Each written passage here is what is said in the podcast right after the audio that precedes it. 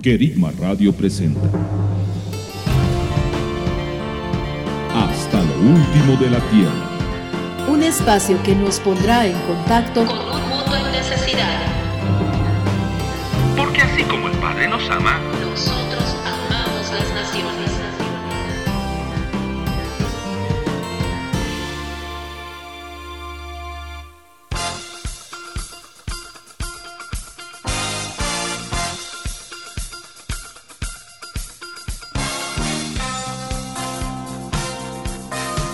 Hola, ¿qué tal queridos amigos? Sean bienvenidos a su programa Hasta lo último de la Tierra desde Manta, Ecuador. Una vez más, somos Gustavo y Daniela Luzardo. Bienvenidos. Saludos amigos, una bendición estar conectados con ustedes a través de Querigma Radio. Comencemos declarando el Salmo 100. Aclamad con júbilo a Jehová toda la tierra, servid a Jehová con alegría Venid ante su presencia con regocijo. Reconoced que Jehová es Elohim. Él nos hizo y suyos somos, pueblo suyo y ovejas de su prado. Entrad por sus puertas con acción de gracias, por sus atrios con alabanza. Dadle gracias, bendecid su nombre, porque Jehová es bueno, para siempre es su misericordia y su fidelidad de generación en generación. Vamos con el primer segmento, reenfoque. Estamos hablando de la impartición del Padre a las naciones. La semana pasada nos reenfocamos en que estar en los celestiales juntamente con Cristo equipa al enviado, posicionándolo en lugar de gobierno, bendiciéndolo con toda bendición espiritual en Cristo. El tema de hoy en la impartición del Padre a las naciones es las armas espirituales.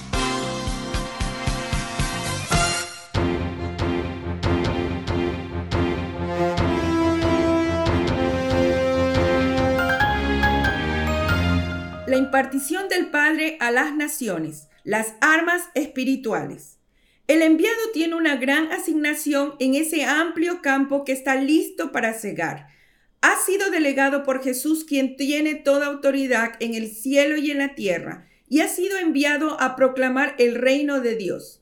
En esta autoridad del Hijo está todo cuanto es necesario para alcanzar a aquellos a quienes se lo está enviando, para vencer toda oposición que encontrará y para establecer el reino en la tierra.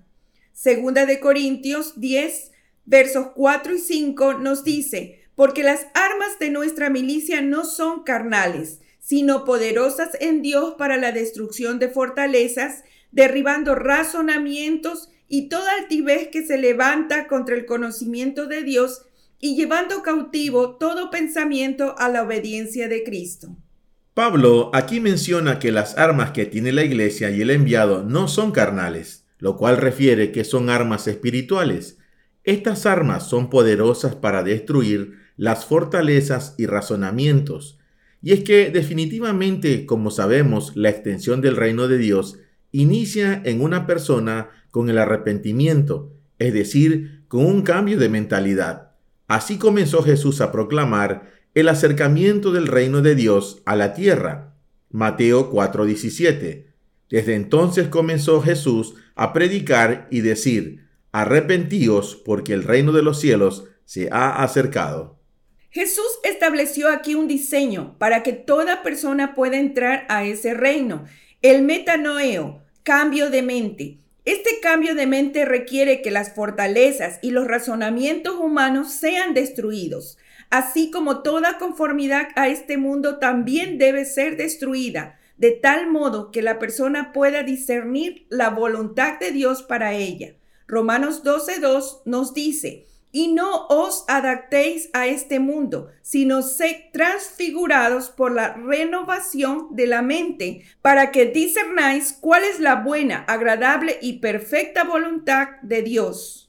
¿Cómo podría el enviado pretender que la persona conozca la voluntad de Dios, su amor y sus planes de bien, moviéndose solo en un ámbito natural? El Padre, a través de Cristo, equipó al enviado para de manera espiritual pelear por aquellos y es necesario que el enviado sea consciente de que le han sido entregadas armas espirituales. Por mucho tiempo el enviado fue al campo con una preparación natural. Jesús conociendo que la lucha no es contra sangre y carne, lo ha equipado con armas espirituales. Efesios capítulo 6 versículos 12 al 13 dicen, porque no tenemos la lucha contra sangre y carne, sino contra los principados, contra las potestades, contra los gobernadores del mundo de la tiniebla, contra las huestes espirituales de maldad en las regiones celestes. Por eso, tomad la armadura de Dios para que podáis resistir en el día malo y, habiendo hecho todo, estar firmes.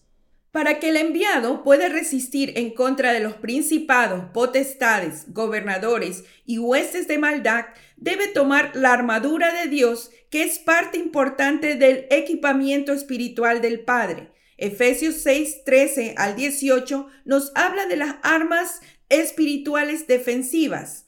Por esto, tomad la armadura de Dios para que podáis resistir en el día malo y habiendo hecho todo, estar firmes. Estad firmes, pues ceñidos vuestros lomos con la verdad, revestidos con la coraza de justicia y calzados los pies con el apresto del Evangelio de la paz, en todo tomando el escudo de la fe, con el cual podréis apagar todos los dardos encendidos del maligno, y aceptad el yelmo de la salvación y la espada del Espíritu, que es la palabra de Dios orando en todo tiempo en el Espíritu, mediante toda oración y súplica, velando también para ello con toda perseverancia y súplica por todos los santos.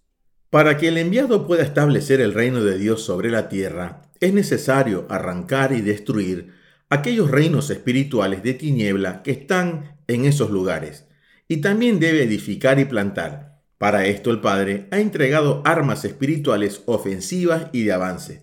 Jeremías capítulo 1 versículos 9 al 10 dice, Luego Jehová extendió su mano y tocó mi boca, y me dijo Jehová, He aquí, pongo mis palabras en tu boca. Mira, en este día te pongo sobre naciones y sobre reinos, para arrancar y para destruir, para desolar y para derribar, para edificar y para plantar.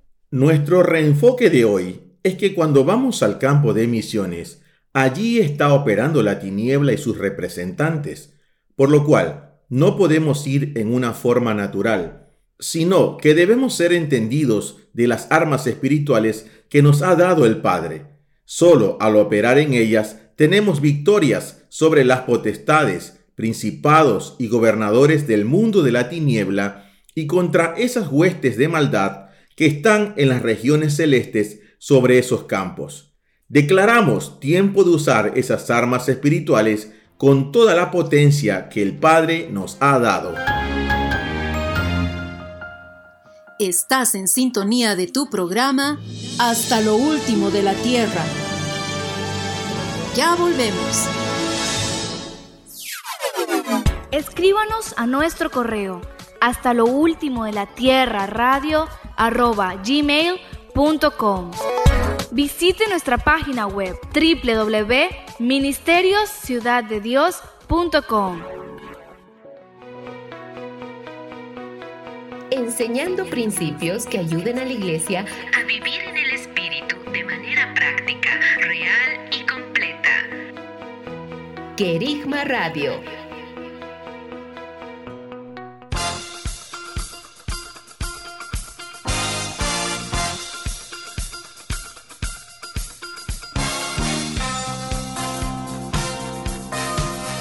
Queridos amigos, qué tremendo el reenfoque de hoy. Tener el entendimiento que cuando vamos a un campo misionero, la tiniebla está operando y tal vez esto lo hemos conocido, pero la manera de ir al campo muchas veces fue cubrir en oración el lugar, la gente. Pero si el Padre nos ha dado armas espirituales, es con el propósito de que confrontemos esa tiniebla, porque si no, vamos a ser derrotados o no vamos a tener la cosecha de vida. Así es, Daniela. En nuestro siguiente segmento, la biografía, veremos un ejemplo de lo que acabamos de hablar. ¡Vamos!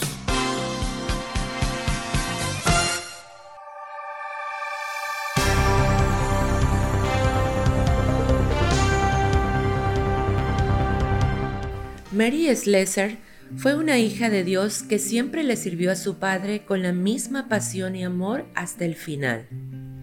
Una fiel obrera del campo misionero en África que manifestó la bondad y la paz del Señor a todas aquellas personas a las que predicó el Evangelio, y no ponía como límite su salud o incluso su propia seguridad física a fin de hacer la voluntad del Señor y glorificar al Padre.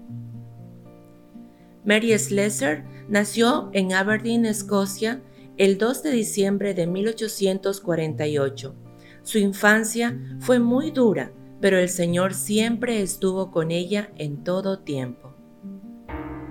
A raíz del fallecimiento de su padre, a los 14 años, Mary empezó a trabajar jornadas de 12 horas para poder mantener a su familia, teniendo que dejar sus estudios desde muy pequeña. Aún así, nunca dejó de aprender. Desde muy pequeña empezó a disfrutar la vida de Cristo en las Escrituras. El amor por el Señor y el hacer su voluntad fueron cosas que empezaron a crecer en ella aún en medio de las circunstancias difíciles por las que pasaba en su hogar. Ella dijo que la oración al Padre era lo que la sostenía siempre con una sonrisa y sin quejarse. A Mary le gustaba mucho oír las historias y vivencias de los misioneros en África. Sentía una carga profunda por aquellas almas en África que no conocían la gracia de Jesucristo. Pero primero el Señor fue desarrollando y preparando el corazón de Mary para su obra. Mary empezó a servir al Señor primero en su comunidad, dando clases bíblicas a los niños. A pesar de todo el cansancio que podía tener, siempre lo hizo con diligencia y amor, sin importarle que en ese tiempo era muy peligroso caminar sola, puesto que habían muchas pandillas de jóvenes que no estaban de acuerdo con las clases bíblicas, y muchas veces la amenazaban para que cesaran sus reuniones. Sin embargo, Mary nunca desistió, y lo único que hacía era orar aún por la vida de aquellos jóvenes para que se les fuese revelado Cristo. Tiempo después, los mismos jóvenes que la amenazaban estaban en primera fila en sus reuniones. Hasta que llegó el momento en el que el Señor le dijo a Mary que era el tiempo de avanzar hacia la obra que él tenía preparada para ella. Cuando Mary manifestaba su deseo de ir como misionera a África, muchos le decían que no fuera, pues era peligroso, a lo que ella respondía, es un puesto de honor. Su madre pudo bendecir la vida de su hija diciendo, Eres mi hija dada por Dios, y ahora te devuelvo a Él. Cuando Él te necesite y a donde te envíe, es donde quiero que estés. En 1875 envió una solicitud a la Iglesia Unida de Escocia ofreciéndose como misionera a África. Fue aceptada y en 1876 viajó a Calabar, Nigeria. La primera tarea de Mary fue estudiar y aprender el idioma local llamado Efik. Desde el primer contacto con los nativos, su corazón se conmovió profundamente por el cruel trato que recibían. Aunque Mary no estaba muy capacitada académicamente, tenía gran pasión por aprender. Se dio cuenta de que la razón principal para que estuviera en África era guiar personas a Cristo. Los niños debían aprender a leer, las personas maltratadas y abusadas debían ser defendidas. Mary sabía que debía vivir aquello que predicaba antes de que los nativos pudieran aceptar sus enseñanzas sobre Cristo. Dios obró grandemente a través de la vida de Mary.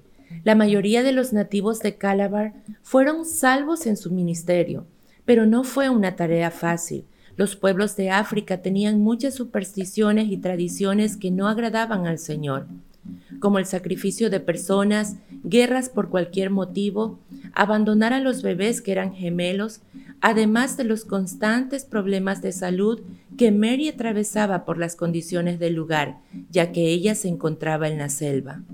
Empezó a adoptar a aquellos niños que eran abandonados y los amó y cuidó como sus propios hijos. Muchos no sobrevivían, unos puesto que habían sido maltratados previamente, otros por enfermedades causadas por los insectos, entre otras circunstancias. Mary pasó por momentos muy difíciles, pero siempre confió en el Señor. De hecho, hubo un tiempo en el que Mary enfermó de tal grado que tuvo que regresar a Escocia, pero luego entendió la razón por la cual el Señor quería regresarla. Fue para exhortar a la iglesia a despertar y encender su pasión por las almas. Tiempo después, al regresar, pudo ver el cambio en la obra de Dios en Calabar, así que decidió entrar más profundo a comunidades mucho más peligrosas, pero también donde Dios se iba a glorificar en gran manera. Mary iba de pueblo en pueblo con aquellos niños que había adoptado, predicaba el Evangelio, resolvía problemas con la dirección del Espíritu Santo, ayudaba a los enfermos con medicinas y orando por ellos. Mary llegó a ser muy querida y respetada por las comunidades y siempre que tenía problemas la llamaban. Ella no dudaba en cruzar la densa selva, descalza y muchas veces durante la oscura noche y por varias millas. Pero aún mientras caminaba, iba adorando y recibiendo la respuesta del Señor para el problema que se estaba presentando en la comunidad a la que se dirigía. Con la ayuda del Señor, Mary pudo entrar a una comunidad que era conocida por la crueldad y salvajismo, pero ella siempre tuvo carga por ellos. Desde que escuchó acerca de esa tribu, empezó a orar por su salvación y le pedía al Señor una estrategia para poder llegar a ellos. Dios le dio esa oportunidad y Mary fue donde los aros. Al regresar, todos estaban asombrados de que haya ido y vuelto sana y salva, y se asombraron aún más cuando empezaron a ver la obra del Señor en la vida de las personas de esta tribu. Mary entendió que las batallas se libraban en oración y que el Señor ya había vencido, solo tenía que ejecutar y proclamar la victoria a cada pueblo y nación. Mary tenía una fe muy valiosa, llena de valentía y pasión, aun a pesar de ir madurando en edad, seguía sirviendo al Señor con la misma diligencia, y aquellos niños a los que había criado se convirtieron en pastores y siguieron su legado, cumpliendo con los propósitos que el Padre tenía. Cada vez la salud de Mary se iba deteriorando, pero su espíritu estaba más vivo que nunca y siempre estaba con una gran sonrisa en su rostro. En enero de 1915, su salud empezó a degradar aún más. El 13 de enero, Mary partió a la presencia del Señor, contenta de haber invertido toda su vida y fuerza en la obra y visión del Padre.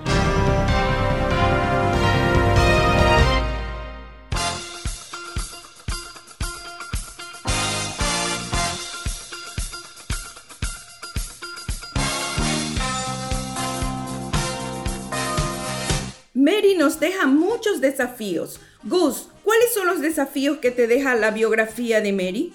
Su valentía era una mujer que estaba dispuesta a hacer la voluntad del Padre aún a costa de su propia vida. Veo que también era una mujer muy firme en sus convicciones. No permitía que las opiniones de otros la desviaran de su llamamiento. Y Daniela, ¿a ti qué te impacta de esta biografía?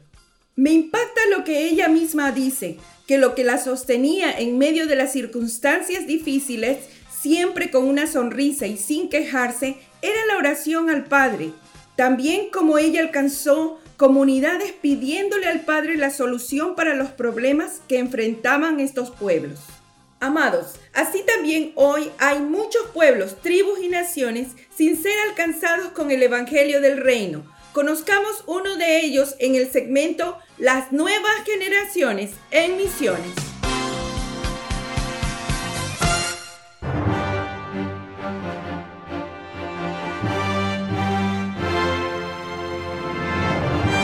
Saludos amigos, ¿qué tal? Yo soy Mateo. Y yo Nathan. Estamos revisando los países del cinturón de Sahel. Hemos hablado y orado por las naciones de Mali y Chad. El día de hoy hablaremos de la nación de Mauritania. Mauritania es un país ubicado en el noroeste de África. Su capital es Nouakchott. El país es en gran parte desértico. Mauritania es una de las cuatro repúblicas islámicas oficiales en el mundo y su constitución reconoce al Islam como la religión del país y designa la Sharia, ley islámica, como la única fuente oficial de legislación. En la Edad Media, Mauritania fue la cuna del movimiento almorávide, que extendió el Islam por toda la región. Mauritania fue el último país del mundo en abolir la esclavitud en 1981. En 2007, el gobierno mauritano promulgó una ley que criminalizaba por primera vez las prácticas esclavistas y en 2014 endureció las penas. ¿Qué vive el país? Muchas de sus personas son nómadas. Las sequías, cada vez más intensas, son un grave factor de aumento de la pobreza en el país. La influencia de la ideología islámica radical va en aumento. La influencia de Al Qaeda en el Magreb, en Mauritania, está creciendo Casi todos los pueblos no han sido alcanzados por el Evangelio, ya que el Islam ha dominado a Mauritania durante mucho tiempo.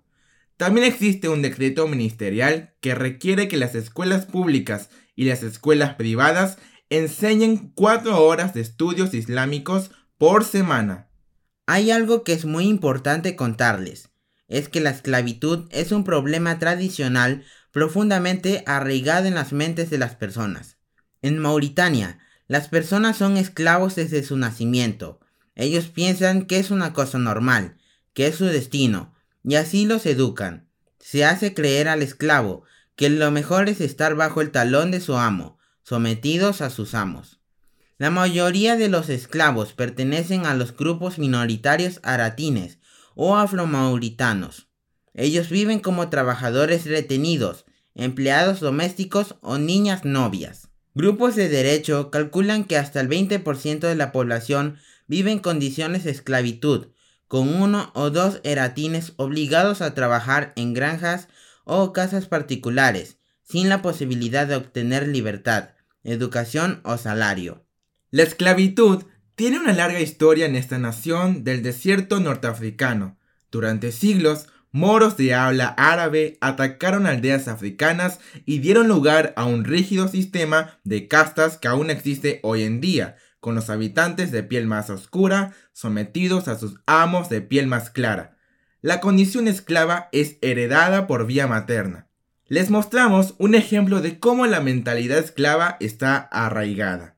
Mokhtar nació esclavo en el seno de una familia árabe bereber, para la que fue obligado a trabajar junto con su madre y su hermano.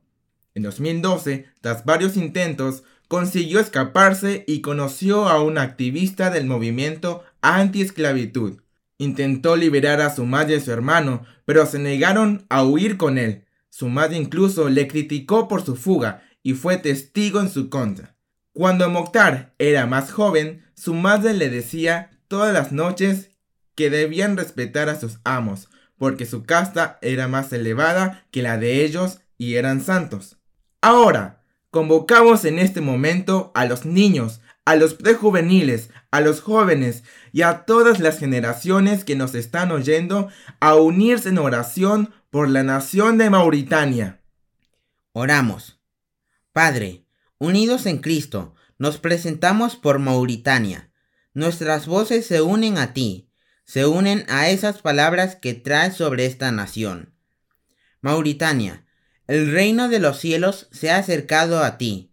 Cambia tu manera de pensar. La salvación y la gracia se han acercado a ti. Hablamos hoy a los mauritanos. Hoy se levanta frente a ustedes un camino vivo y verdadero. Jesucristo, quien nos reconcilió y abrió camino al Padre, mediante su sangre. Mauritania, Eres llamada a reconciliación. Eres llamada a salir de todo engaño de la tiniebla. Sal de toda esclavitud. Cristo, tú eres quien se levanta a favor de Mauritania. Tú eres el libertador de las naciones. Tú eres la verdad que liberta, que hoy declara, yo soy el Señor. Te libertaré de la opresión que sufres y te rescataré de tu esclavitud. Te redimiré con mi brazo poderoso y con grandes actos de juicio. Mauritania, te tomaré como pueblo mío y yo seré tu Dios. Entonces sabrás que yo soy el Señor Dios Todopoderoso, que fuera de mí no hay otro Dios, quien te ha librado de toda opresión. Señor, toda autoridad te fue dada en los cielos y en la tierra. Por tanto, hoy decimos que la influencia de la ideología islámica radical y la influencia de Al Qaeda en el Magreb, en Mauritania, no crece más, se seca ahora y cae por tierra. Resplandece sobre Mauritania la luz verdadera. Comienza a crecer y a correr sobre los pueblos las buenas noticias del Evangelio del reino de los cielos, rompiendo toda artimaña y mentira de la tiniebla, haciendo libre a todo aquel que oye y cree, pues la verdad, Cristo es anunciado. Así que, si el Hijo os liberta, seréis verdaderamente libres. Sea hecho en el nombre de Jesús. Amén. Amados, les animamos a seguir orando por Mauritania. Cristo está siendo levantado en el cinturón del Sahel. Declaremos juntos. Resplandece tu luz, Señor, sobre Mauritania, sobre el cinturón del Sahel. Estás en sintonía de tu programa Hasta lo último de la Tierra. Ya volvemos.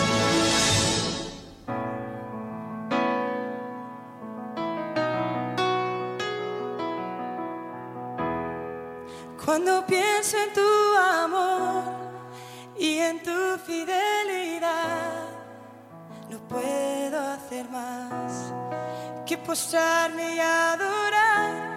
Y cuando pienso en cómo he sido y hasta dónde me has traído, me asombro de ti. Y no me quiero conformar. He probado y quiero más. Yo quiero enamorarme más de ti. Enséñame justicia y tu verdad. Con mi vida quiero adorar con todo lo que tengo y lo que soy. Todo lo que he sido te lo doy. Que mi vida sea para ti como un perfume a tus pies.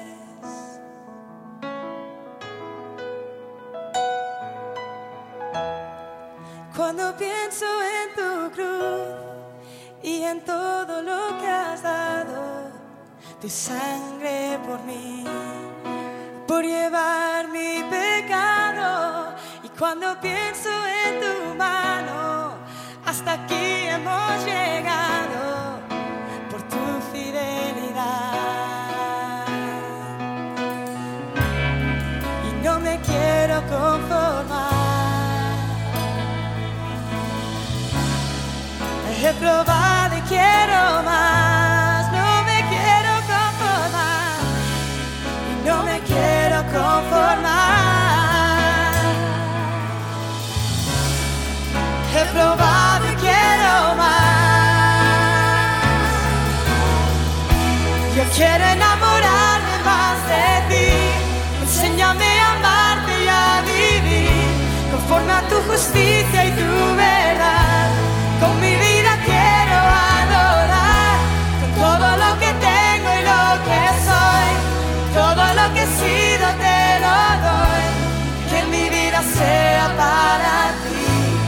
Como un perfume a tus pies. Quiero enamorarme más de ti. Enséñame a amarte y a vivir conforme a tu justicia y tu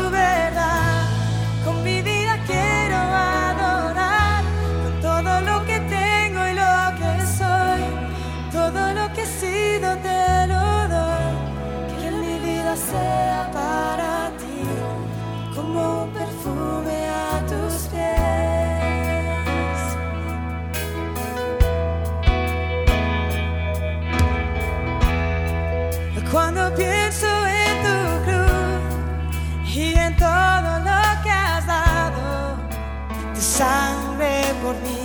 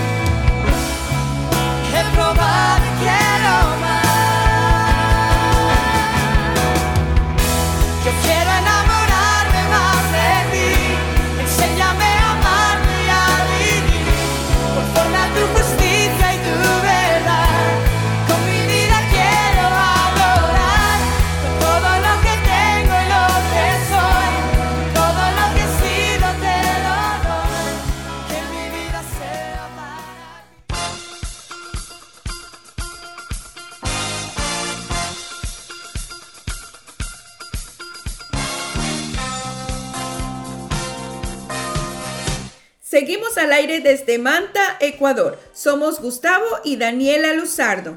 La semana anterior, en el segmento Sal y Luz, empezamos la serie Ir y hacer discípulos. Ser antes que ir y hacer. Continuamos con la segunda parte. ¡Vamos!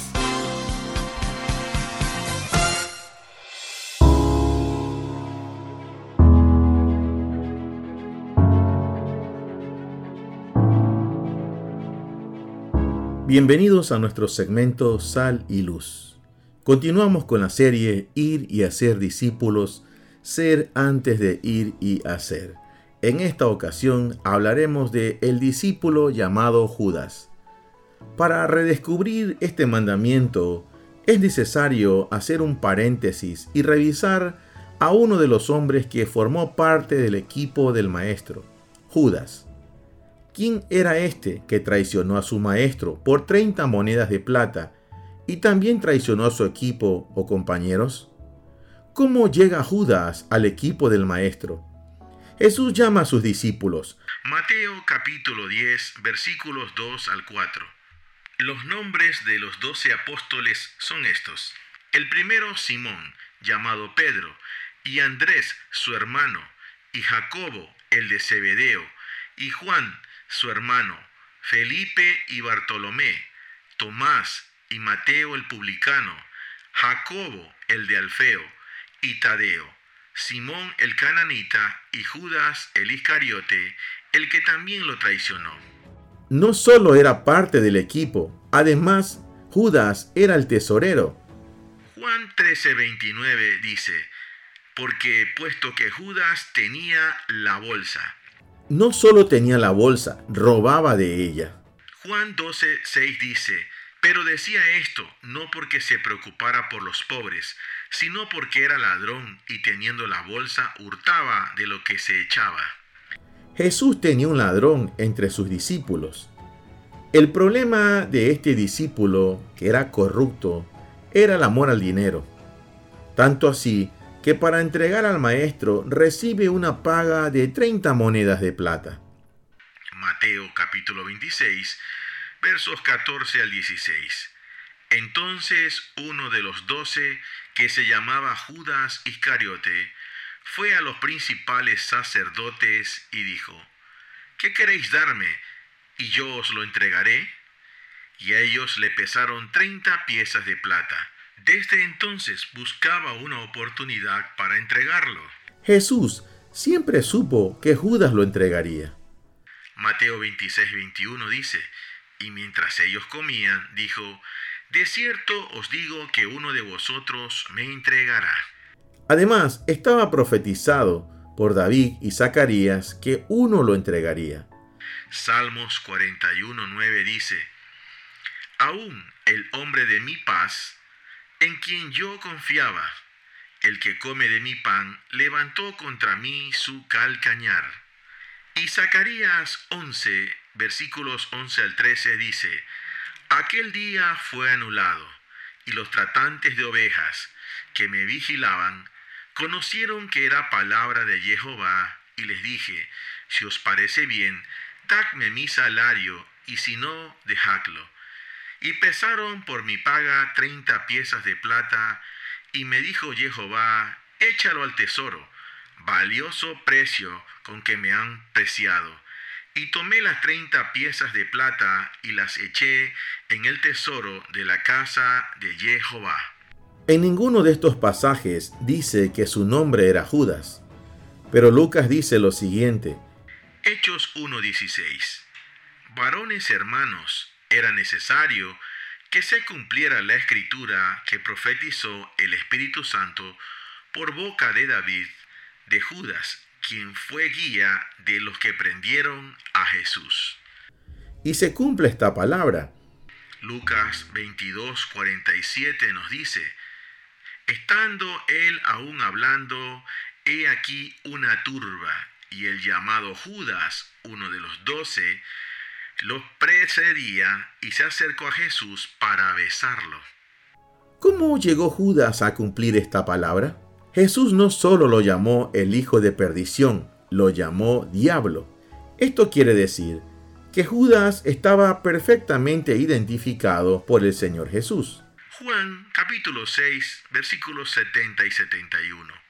Jesús les respondió, ¿no os escogí yo a vosotros, los doce, y uno de vosotros es diablo? Y se refería a Judas, hijo de Simón Iscariote, uno de los doce, porque éste lo iba a traicionar. Y Judas termina vendiendo a su maestro.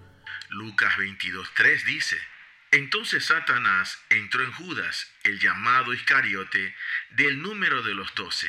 Lucas 22, 4 al 6 dice, Y él fue y habló con los principales sacerdotes y magistrados sobre cómo se lo entregaría, y se alegraron y acordaron darle plata, y él se comprometió y buscaba ocasión para entregárselo a espaldas de la multitud.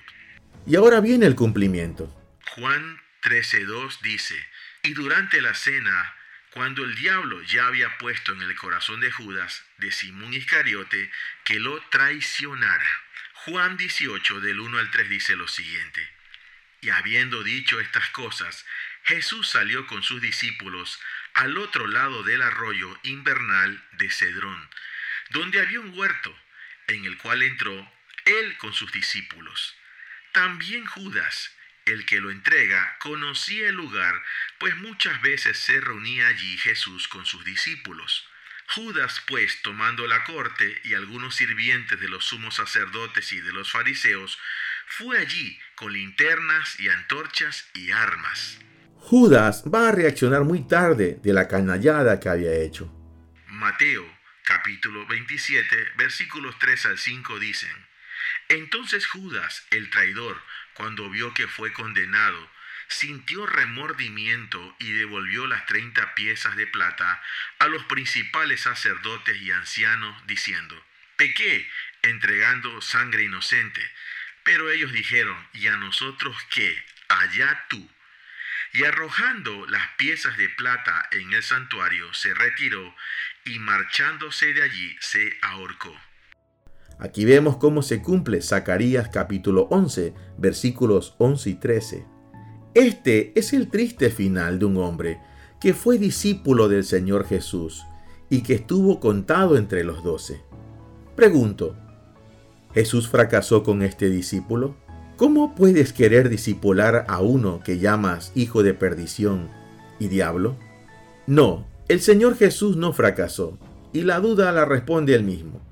Vamos a descubrir la labor pastoral del Maestro con sus discípulos. Juan 17:12 Cuando estaba con ellos, yo los guardaba en tu nombre, el cual me has dado, y los cuidé, y ninguno de ellos se perdió, sino el hijo de perdición, para que se cumpliera la escritura. Veamos dos cosas importantes aquí. Jesús dice que los guardaba y también dice los cuidé. A pesar de ser guardados y cuidados, de los doce discípulos uno se perdió. ¿Por qué se perdió? Cuando Jesús escogió a los doce discípulos, él sabía que uno de ellos era el que lo iba a traicionar y venderlo por 30 monedas de plata. Las escrituras no dicen que se llamaría Judas, que por cierto su nombre tiene un significado muy interesante. Y Udas, que viene de la raíz Yehudá, que significa celebrado. Tremendo nombre para quien sería el que traicionaría al maestro. Pero, ¿por qué fue Judas? Porque él eligió ese camino. Todos llegaron chuecos y todos fueron guardados y cuidados, pero Judas no cambió, él eligió su propia suerte. Judas era un ladrón antes de llegar al equipo de los doce discípulos del Señor Jesús. Juan 12:6 en la primera parte dice, sino porque era ladrón y teniendo la bolsa hurtaba de lo que se echaba. Y en todo este tiempo nunca se arrepintió. Por tanto, Judas reunía las condiciones para que el diablo lo marcara, entrara en él y lo incitara a traicionar a su maestro y equipo. Y así se cumpliera las escrituras que profetizaban que uno de los suyos lo entregaría. Judas nunca fue de Jesús. Estaba entre ellos, pero no era de ellos. Juan 17, versículos 6 al 12 dice, Manifesté tu nombre a los hombres que del mundo me diste. Tuyos eran y me los diste, y han guardado tu palabra. Ahora han conocido que todas las cosas que me has dado vienen de ti, porque les he dado las palabras que me diste, y ellos las recibieron y entendieron que verdaderamente salí de ti y creyeron que tú me enviaste. Yo ruego por ellos, no ruego por el mundo, sino por los que me has dado pues son tuyos, y todo lo mío es tuyo, y todo lo tuyo mío. Y he sido glorificado en ellos. Ya no estoy en el mundo, pero ellos están en el mundo, y yo voy a ti. Padre Santo, guárdalos en tu nombre, el cual me has dado, para que sean uno con nosotros. Cuando estaba con ellos, yo los guardaba en tu nombre el cual me has dado, y los cuidé, y ninguno de ellos se perdió, sino el hijo de perdición, para que se cumpliera la escritura. Esta no solo es una intercesión del Señor Jesús al Padre en favor de sus discípulos, sino que esta es una rendición de cuentas, porque ya se acercaba la hora de regresar con el Padre, después de cumplir su propósito. Veamos seis puntos en este pasaje que acabamos de leer. 1. Manifesté tu nombre a los hombres del mundo que me diste. 2. Han conocido que todas las cosas que me has dado vienen de ti. 3. Les he dado las palabras que me diste. 4. Ellos las recibieron. 5. Entendieron que verdaderamente salí de ti. 6. Creyeron que tú me enviaste. Todos recibieron lo mismo, pero uno no entendió, y ese fue Judas. Estás en sintonía de tu programa Hasta lo último de la Tierra. Ya volvemos. Escríbanos a nuestro correo hasta lo último de la tierra radio arroba gmail.com. Visite nuestra página web www.ministeriosciudaddedios.com. enseñando principios que ayuden a la iglesia a vivir en el Espíritu de manera práctica, real y completa. Querigma Radio.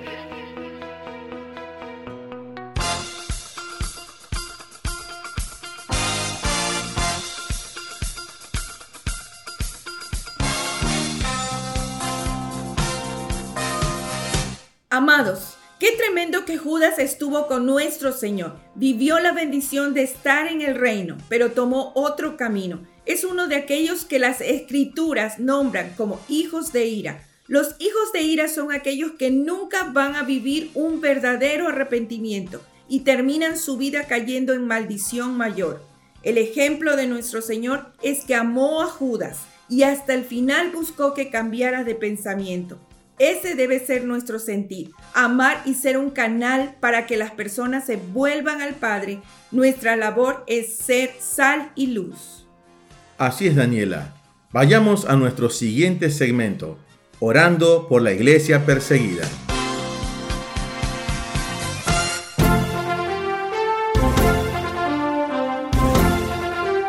Jordania. Jordania es un país moderno con una cultura antigua una tierra con valles, colinas y planicies. Esta tierra en tiempos antiguos fue un lugar elegido para refugio. Por ella transitaron Abraham, Lot, Moisés, Job, David, Ruc, Elías, Juan el Bautista, Jesús y el apóstol Pablo. Recordatorios de sus historias están por todas partes en Jordania. En Jordania, el Islam es considerada la religión principal. Este fue uno de los países más libres de la región en términos de libertad religiosa. Hoy, sin embargo, la evangelización a los musulmanes está prohibida. Los cristianos de origen musulmán a menudo mantienen su fe en secreto y se reúnen en iglesias subterráneas. Sin embargo, estas iglesias a menudo son monitoreadas por el gobierno. Si se descubren, se enfrentan a la presión de sus familias y comunidades pueden ser atacados físicamente, arrestados o perder la custodia de sus hijos. Algunos cristianos son considerados locos por su propia familia a causa de la fe y enviados a clínicas psiquiátricas. Por otra parte, El tribalismo está muy arraigado en la sociedad jordana y los líderes de los grupos étnicos también tratan de forzar a los conversos a renunciar a su fe, al igual que los líderes islámicos. Los movimientos islámicos radicales también suponen un peligro para los cristianos y jordanos de otras religiones. Las autoridades controlan las iglesias y organizaciones cristianas activas en la evangelización y los ponen bajo presión para que detengan sus actividades. Desafiar la legislación para hablar de Cristo es peligroso en la mayoría de los casos. Amados, a continuación les llamamos a que se unan a nosotros a interceder por la iglesia perseguida en Jordania. Padre, queremos declarar que te amamos, que reconocemos que tuya es la tierra y su plenitud, el mundo y los que en él habitan y que nos unimos a ti en tu propósito de restaurar todas las cosas. Señor, hoy nos presentamos desde los celestiales, desde el Raquia, y desde aquí publicamos que esta tierra de Jordania fue visitada por tus hijos y ya ha sido juzgada la ciudad de los muertos y liberada palabra de vida sobre esta tierra. Hoy nos presentamos para proclamar que el sistema de pacto con la muerte ha sido destruido y toda piedra falsa que se quiso hacer un nombre en este lugar ha sido demolida. Declaramos desde el Raquia que sí hay una piedra verdadera, un cimiento estable en quien se puede confiar, Jesucristo, quien es fundamento en Sión.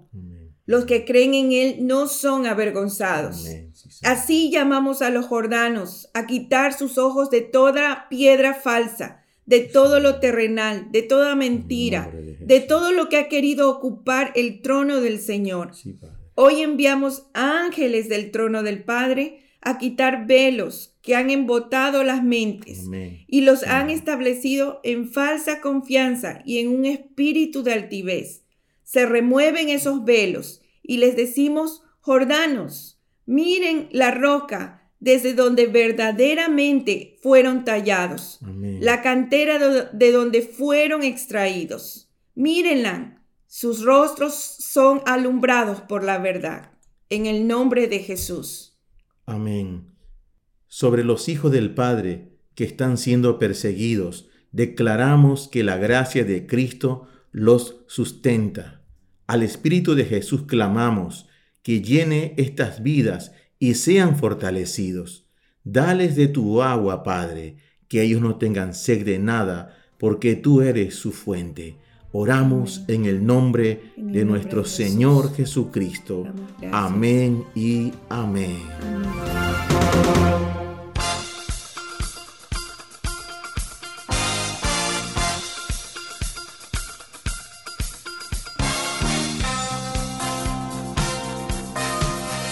Amados, hemos llegado al final del programa, pero antes de despedirnos, les animamos a que nos unamos en oración esta semana por Mauritania en el cinturón del Sahel y por la iglesia perseguida en Jordania. Escríbanos a nuestro correo hasta lo último de la tierra radio arroba y les haremos llegar los motivos de oración que hemos compartido en este tiempo. También queremos decirles a aquellos hermanos que están en el campo de misión, o estuvieron en el campo misionero en alguna ocasión a que nos escriban y nos cuenten su historia para poderla compartir con el resto de la audiencia. Gracias por su amable atención. Bendiciones. Sean bendecidos. Continúen con la programación. Hasta aquí tu programa. Hasta lo último de la tierra. Será hasta dentro de siete días.